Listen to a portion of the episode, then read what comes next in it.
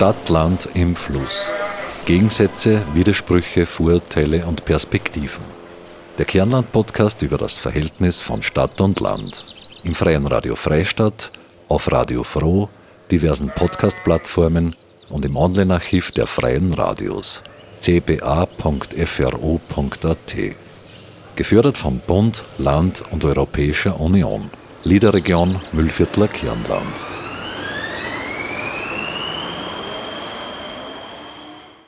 Wie schaut's aus? Haben Sie Ihr Fahrrad schon frühlingsfit gemacht?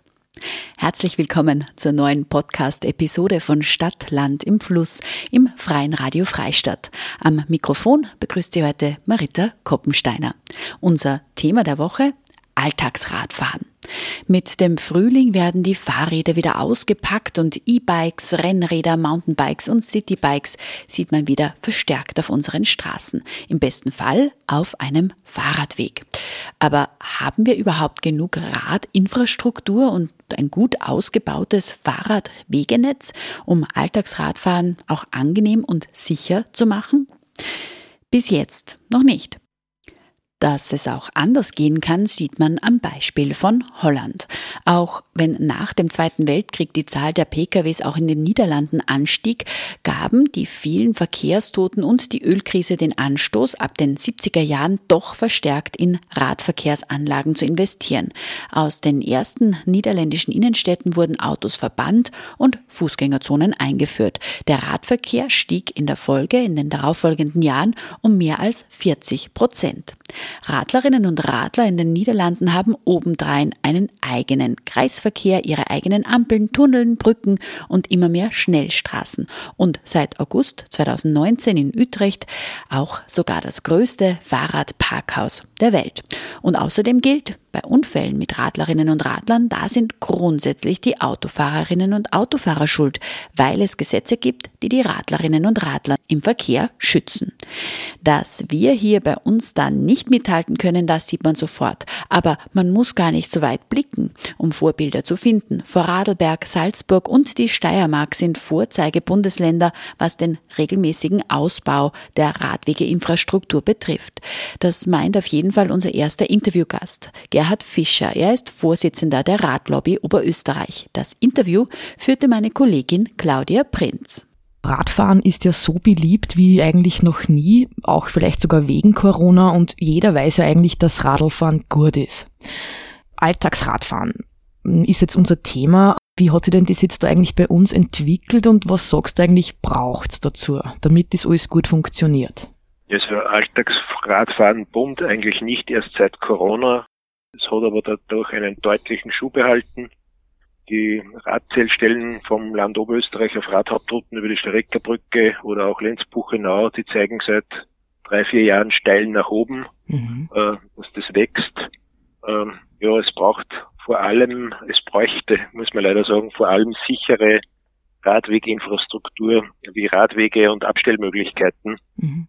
aber auch äh, mindestens so wichtig wäre breite Bewusstseinsbildung vor allem auch bei den motorisierten Verkehrsteilnehmern, weil mhm. wir einfach sehr gerade viele äh, Weilandstraßen haben, wo es keinerlei Radinfrastruktur gibt und wo mit viel zu schnell äh, gefahren wird und einfach die Kfz-Lenker nicht mit Radfahrern dort rechnen, aber sie werden dort immer mehr.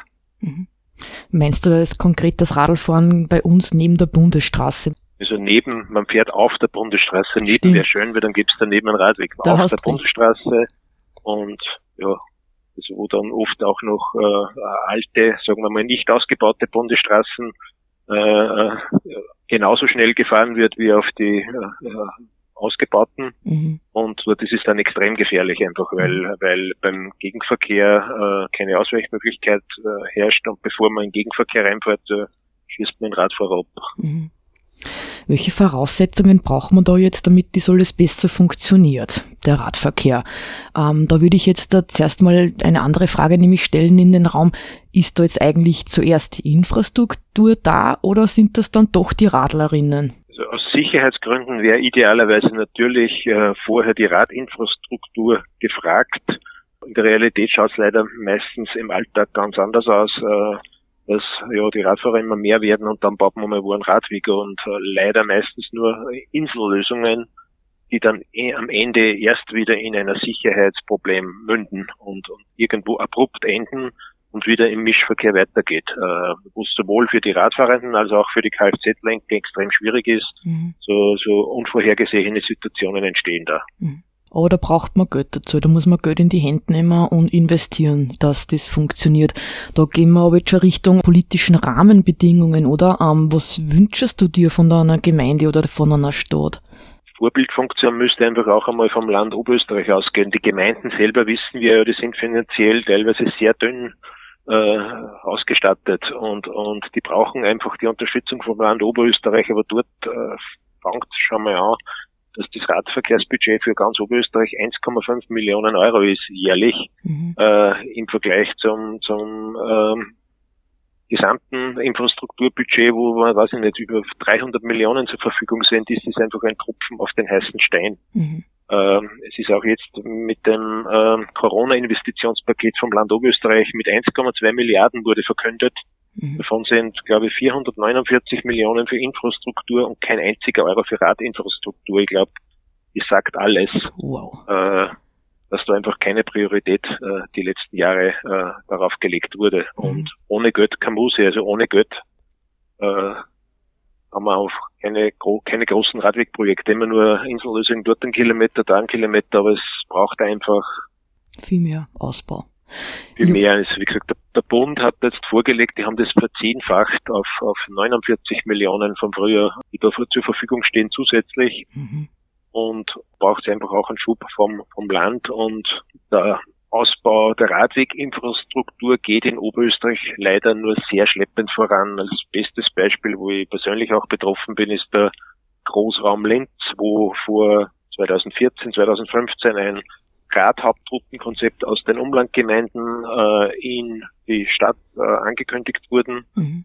äh, um dem Stauproblem Herr zu werden äh, passiert ist, die letzten fünf, sechs Jahre so gut wie nichts. Zwei bis drei Kilometer neue Radhauptrouten sind da gebaut worden von 70 bis 80, mhm. die angekündigt wurden. Das, wir brauchen da über 100 Jahre, wenn man das, wenn das mit dem Tempo weitergeht. Also, mhm. Das geht sich nicht aus. Es gibt zwar viele Gemeinden, die sich mit Radverkehrsförderung beschäftigen, das auch vor allem dank äh, der vorbildlichen oberösterreichischen Fahrradberatung vom Land Oberösterreich aber leider gibt es nur dann wenige Gemeinden, die danach auch vieles umsetzen oder gar wirklich große Schritte mit äh, Investitionen in, in, in, in Radwege umsetzen. Mhm.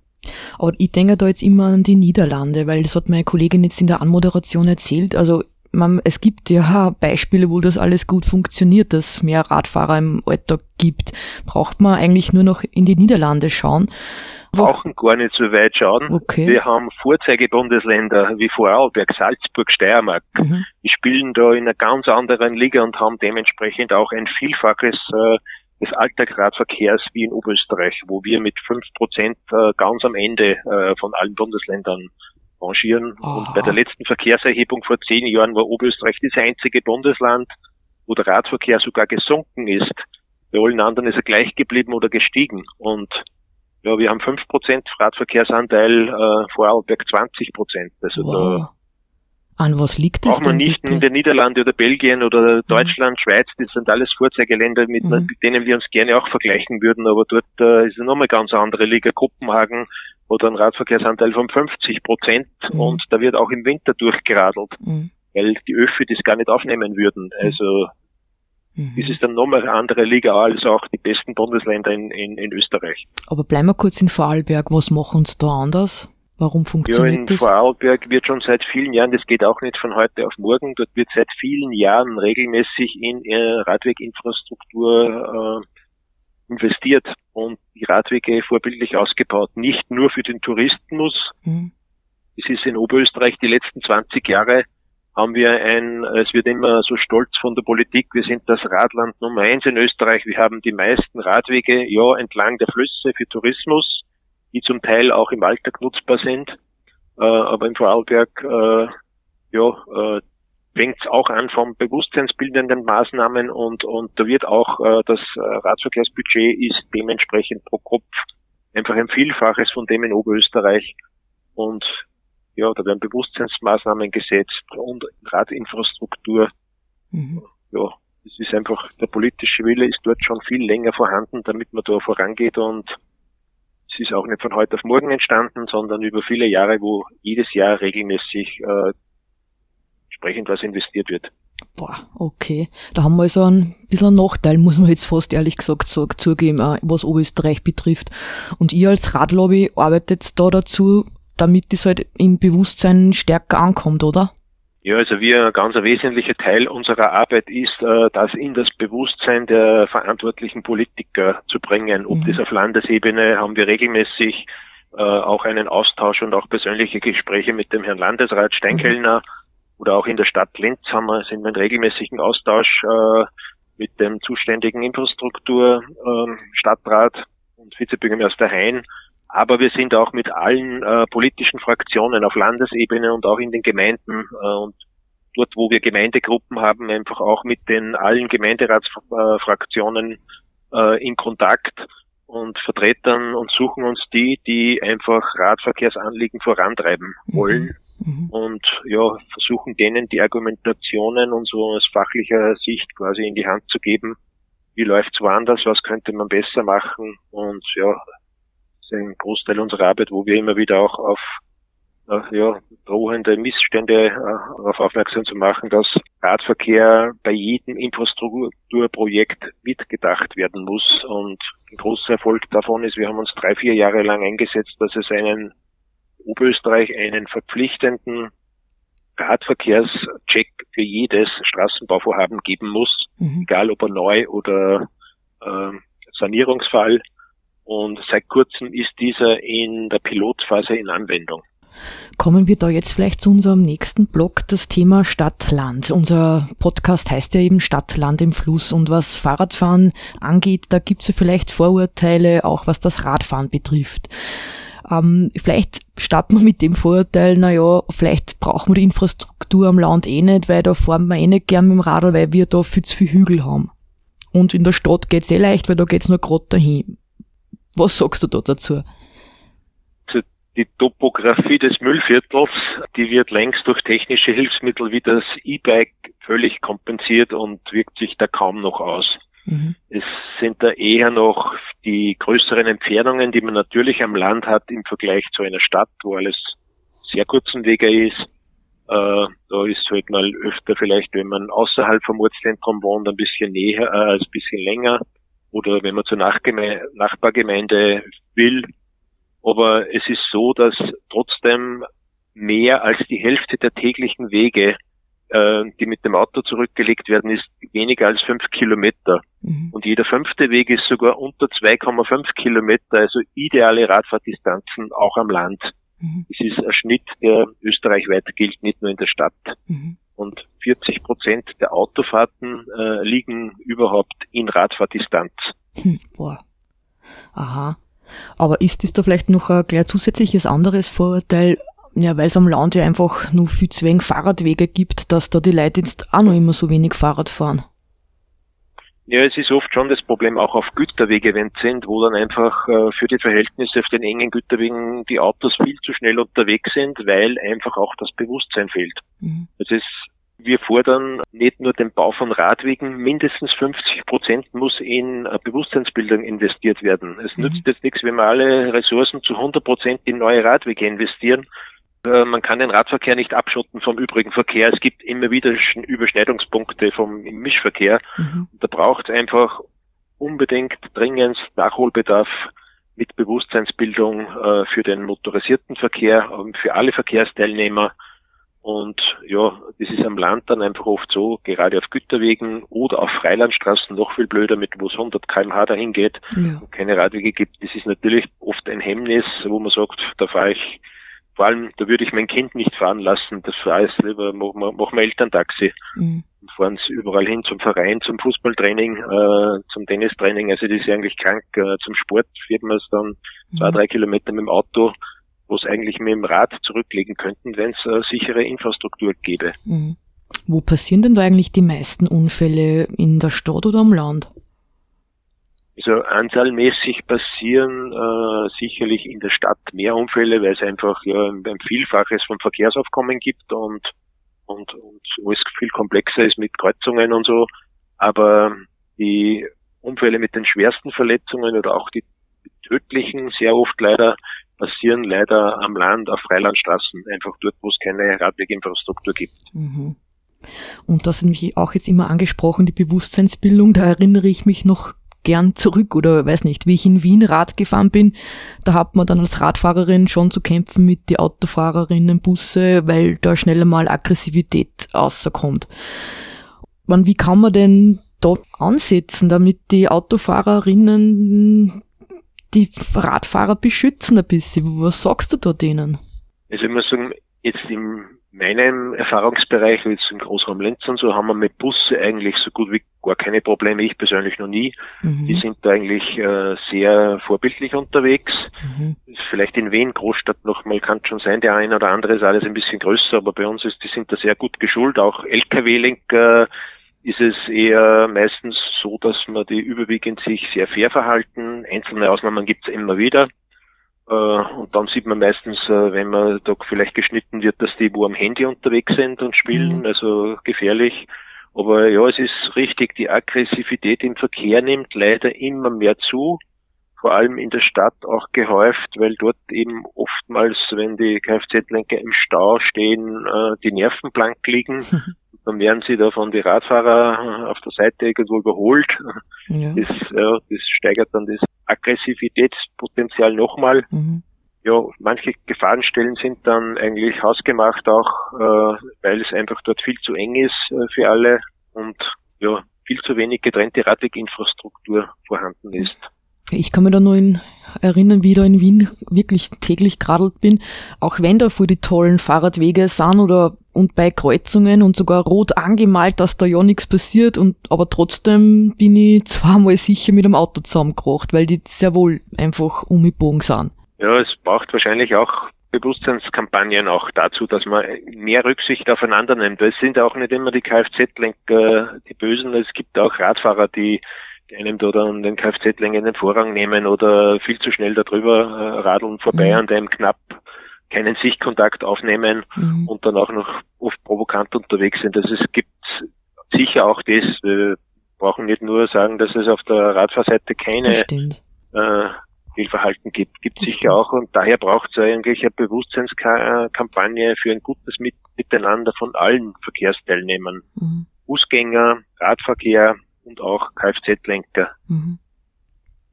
Ein Vorurteil gibt's ja eigentlich auch noch, oder das glauben wir halt, äh, Diebstahl. In der Stadt werden öfter Fahrräder gestohlen. Stimmt das? Ja, Diebstähle passieren meistens dann, wenn das Rad über einen längeren Zeitraum wo abgestellt wird und auch wenn es nicht richtig gut abgesperrt ist. Oder mhm. das ist, liegt oft an schlechten Radabstellanlagen, weil es gar nicht möglich ist, das mit dem Rahmen abzusperren. Mhm.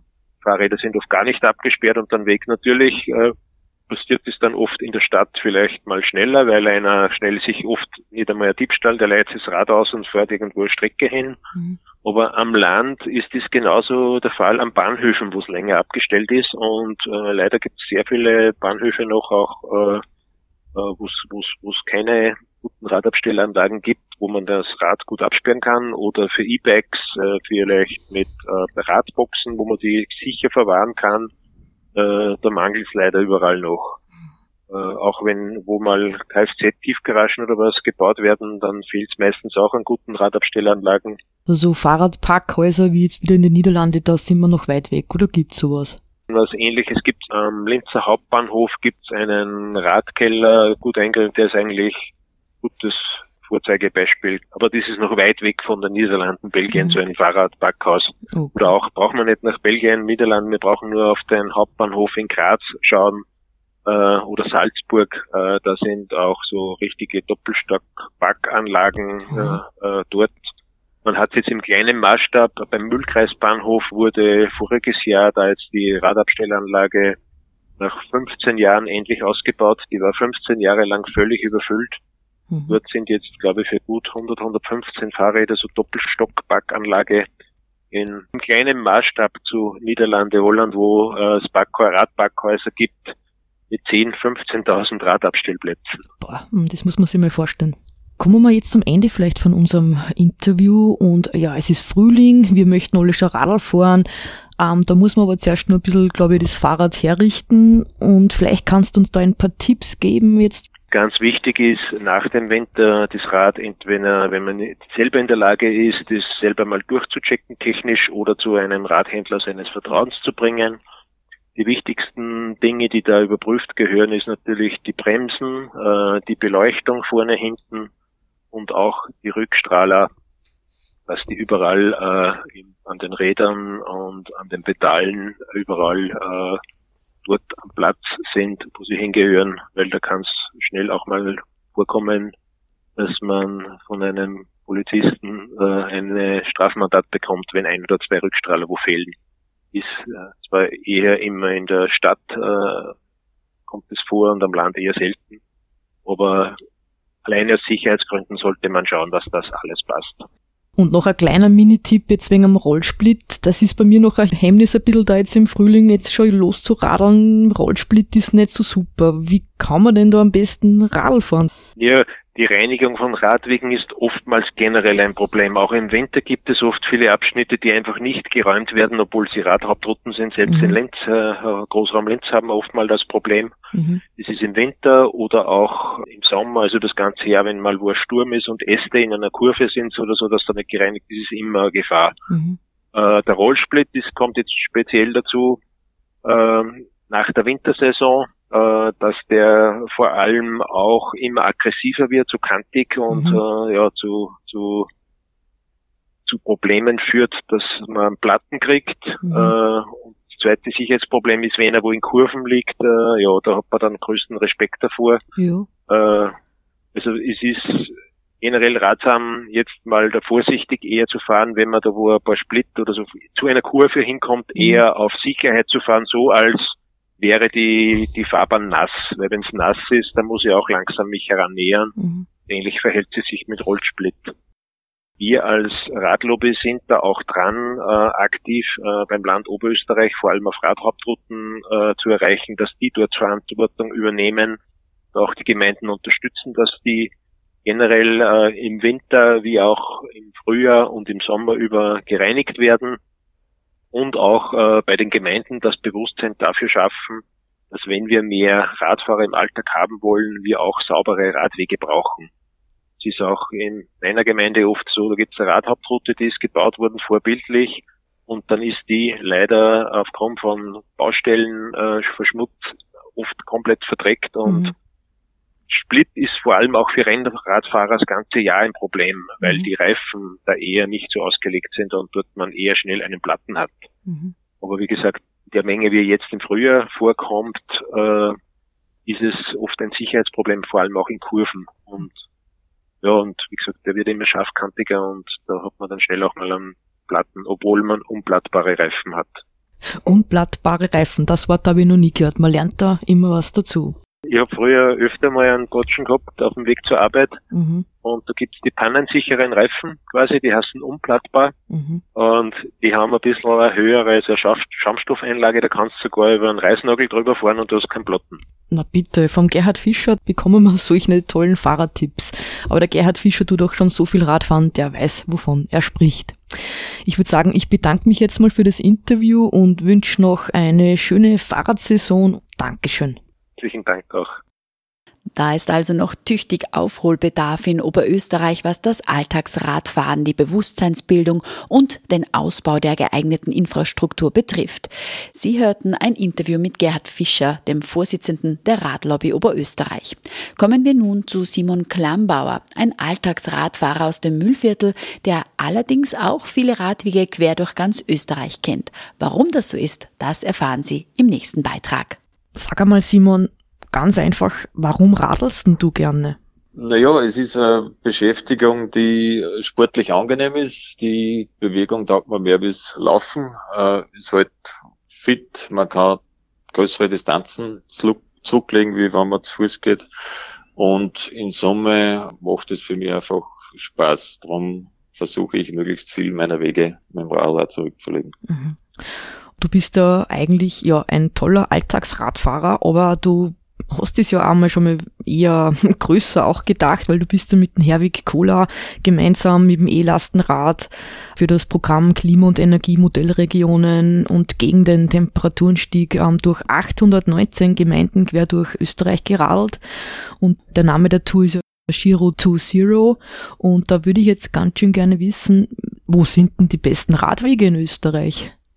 Das äh, kann man lässigerweise einfach beantworten. Überall, wo der Tourismus gut oder hochfrequentiert ist, sind auch die Radlwege sehr gut ausgebaut. Das ist in Kärnten der Fall, ist entlang der großen Flüsse in den Tälern, in der Steiermark oder in Tirol der Fall. Da gibt es eine gewisse Überschneidung halt, äh, wo mehrere Interessen an einem guten Radweg dahinter stehen, nicht nur der Alltagsradler, da geht es flotter. Es gibt schon viele, viele Radwege, aber als Mühlviertler muss ich leider sagen, Mühlviertel ist radwegtechnisch da eher Entwicklungsregion. Kann ich da jetzt sogar schon beipflichten, das habe ich jetzt auch schon erfahren, eben vom Gerhard Fischer von der Radlobby Österreich. Da haben wir echt noch einiges an Aufholbedarf, muss man jetzt so sagen.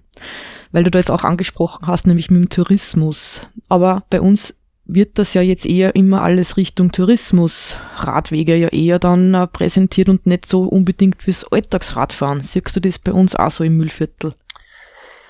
Ich, ich würde da gar keine Unterscheidung treffen, weil Infrastruktur Radweg ja von jedem benutzt werden kann und äh, der Tourist, der sich das Mühlviertel anschaut, ja nicht unbedingt entlang von, von Hauptrouten aufhält, sondern nicht das äh, dichte Güterweg nicht nutzen kann, wenn er jetzt wirklich das Mühlviertel anschauen will.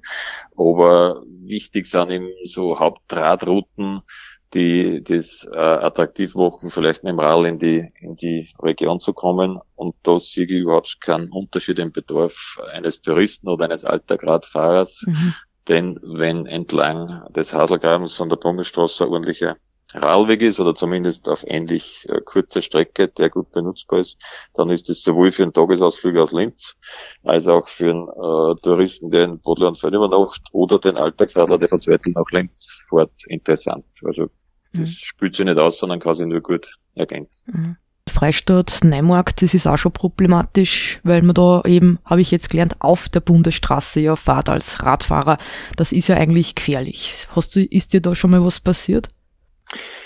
Passiert ist mir nichts, aber es ist richtig, dass natürlich äh, Fahren auf Fahrbahnen oder größeren Straßen, wo Verkehr ist, äh, das ein Sicherheitsthema äh, darstellt. Ich stehe fest, seit es die S10 gibt, über die man diskutieren kann, aber ist die alte Trassen der B125 zwischen Weiderstoff und Freistadt sehr angenehm zu befahren, weil der Verkehr doch deutlich weniger ist. Mhm. Aber sicheres Gefühl gibt äh, eigenständiger befestigter Radweg und äh, macht es auch dann für Familien, für Kinder und äh, vielleicht auch ältere Nutzer mhm. interessanter. Ich persönlich bin da schmerzbefreit auf mir wird gesagt.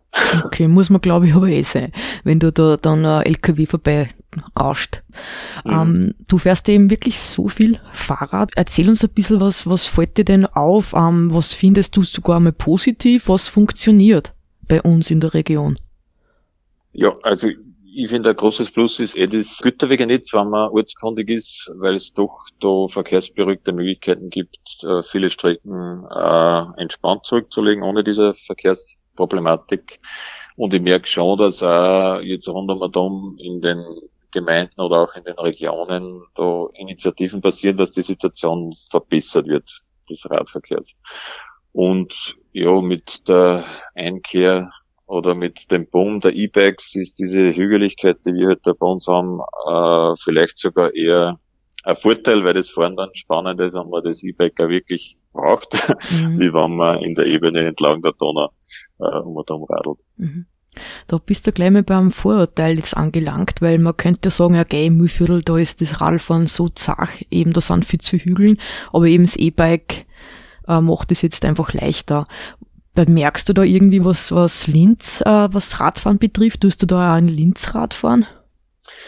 Ganz selten. Also ich, ich komme manchmal nach Linz, wenn ich äh, hinter einen beruflichen Weg äh, mit dem Rad zurücklege und äh, muss jetzt auch sagen, dass in der Stadt das Fahren natürlich schon einmal ganz andere Herausforderung ist mit dem ganzen rundherum Fußgängerverkehr und auch der, sage ich mal, überschaubar äh, Rad fahrenden, vorangebenden Fahrstreifen oder ähnlichen Einrichtungen mhm. ist.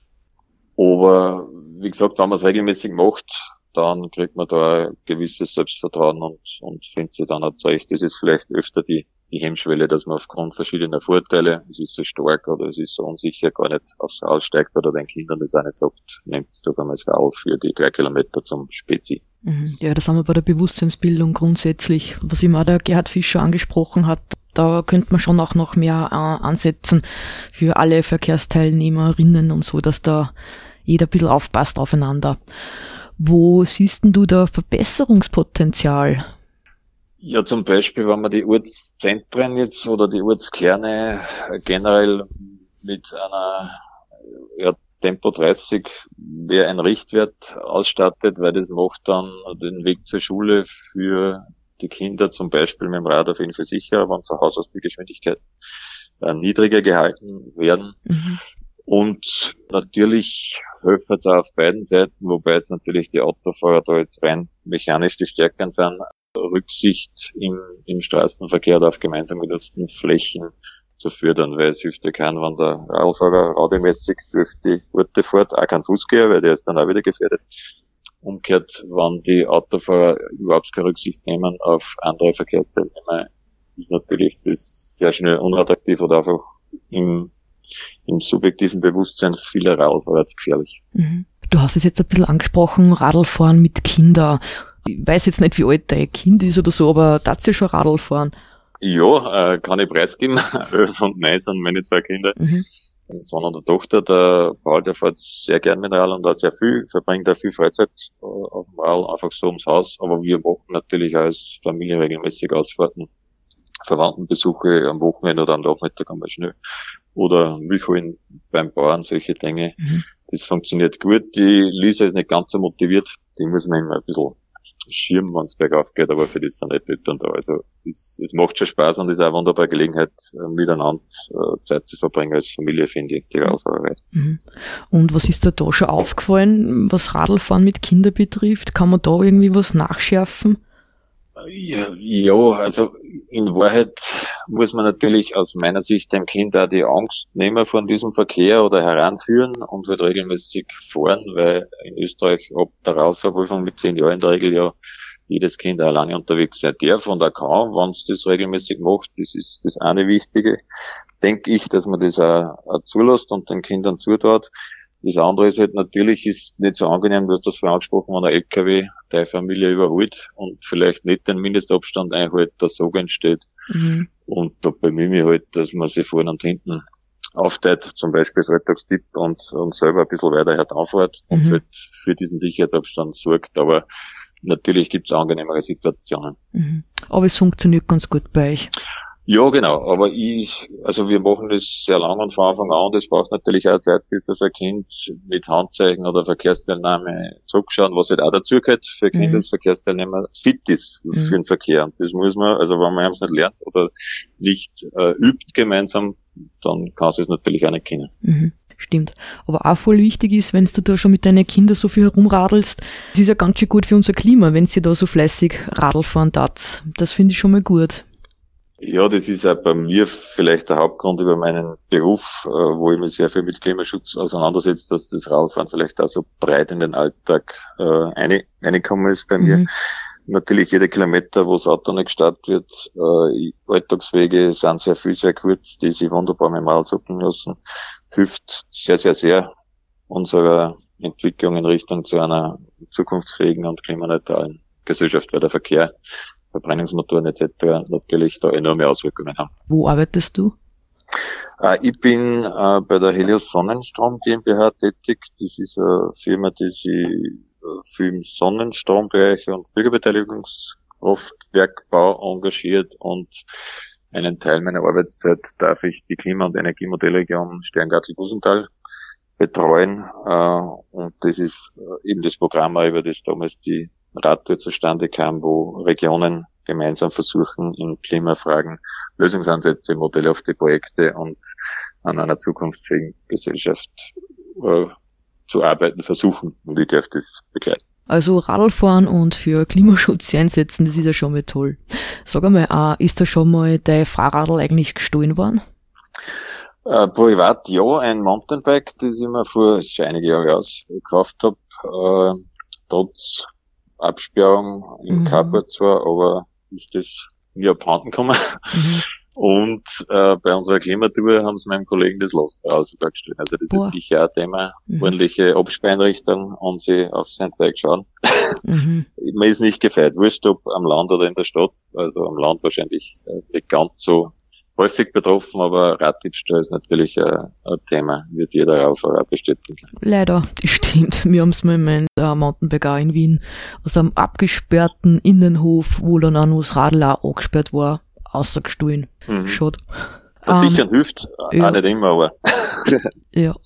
Äh, hast du noch vielleicht irgendwie einen Tipp, wie man zu einem stärkeren Bewusstsein für Alltagsradfahren kommen könnte? Ich denke da jetzt in einer Stadt gibt's da vielleicht die Critical Mass oder so. Das gibt's bei uns jetzt nicht, aber hast du irgendeine Idee?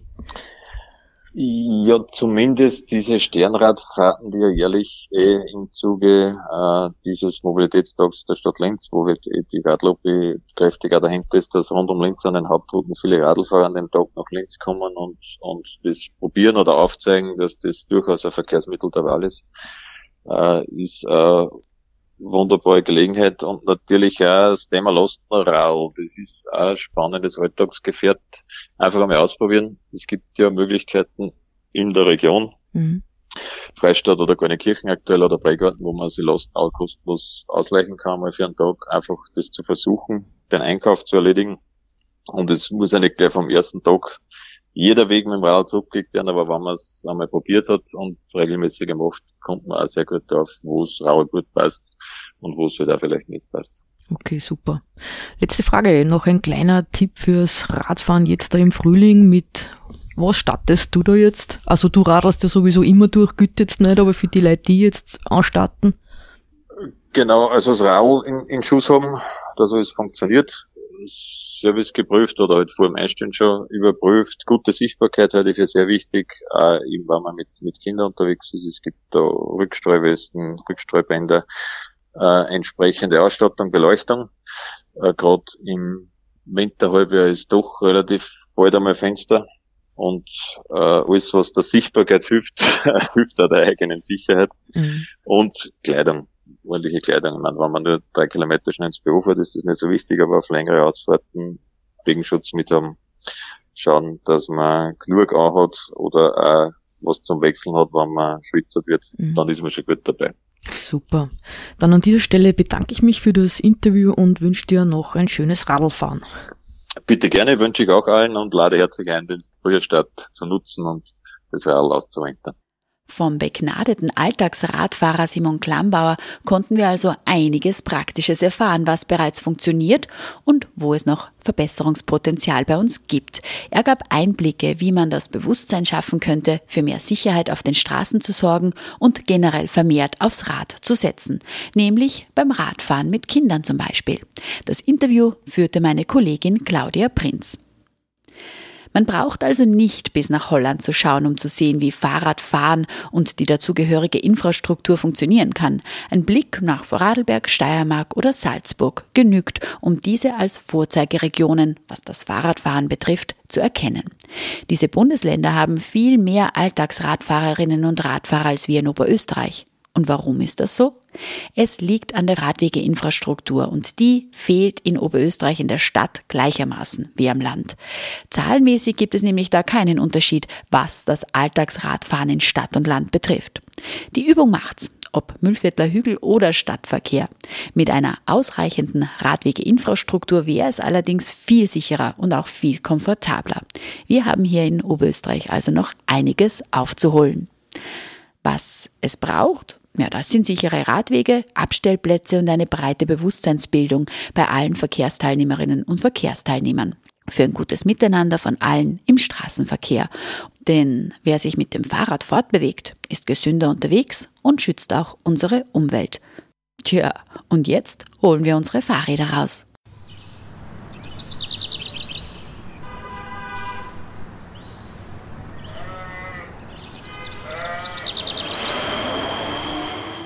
Nun geht's weiter mit unserer Rubrik zur Korste Weggezogene, Zurückgekommene.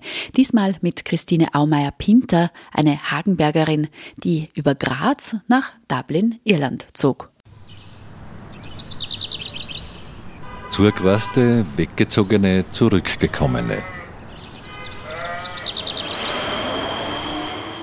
Hallo, bin die Christine Aumeier-Pinter, bin 40 Jahre alt und bin jetzt seit mittlerweile zwölf Jahren in Irland. Aufgewachsen bin ich größtenteils in Hagenberg.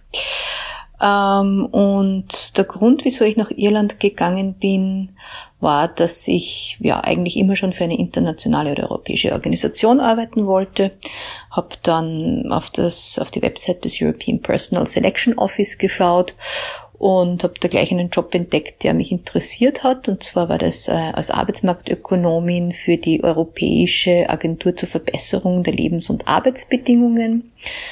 Da habe ich mir gedacht, die, die suchen mich. Tatsächlich haben sie mich genommen und jetzt bin ich seit 2009 in Dublin gelandet, äh, in einem kleinen Vorort von Dublin ja, was mache ich da? Ich schaue mir beruflich an, was die Sozialpartner europaweit verhandeln, denken, tun, wie sie eingebunden sind von den Regierungen in Gesetzgebungsprozesse.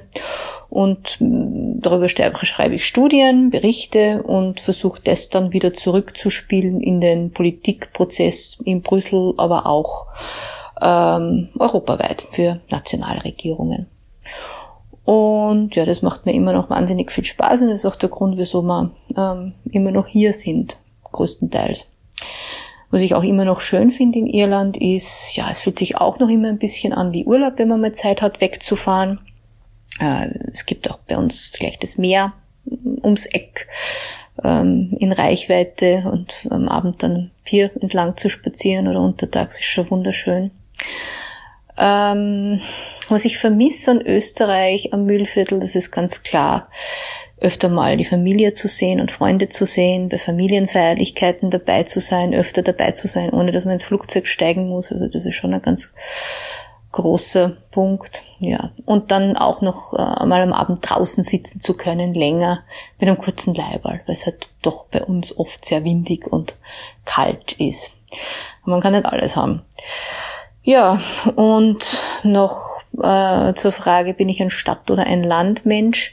Ich glaube, ich bin da irgendwas dazwischen. Also ich würde sagen, eher so ein Kleinstadtmensch oder Vorortmensch. Macht mir im Augenblick eigentlich, wo wir wohnen, da bin ich gern. Es ist am Stadtrand von Dublin, ein nettes Zentrum und ja, also da lässt sich's gut aushalten.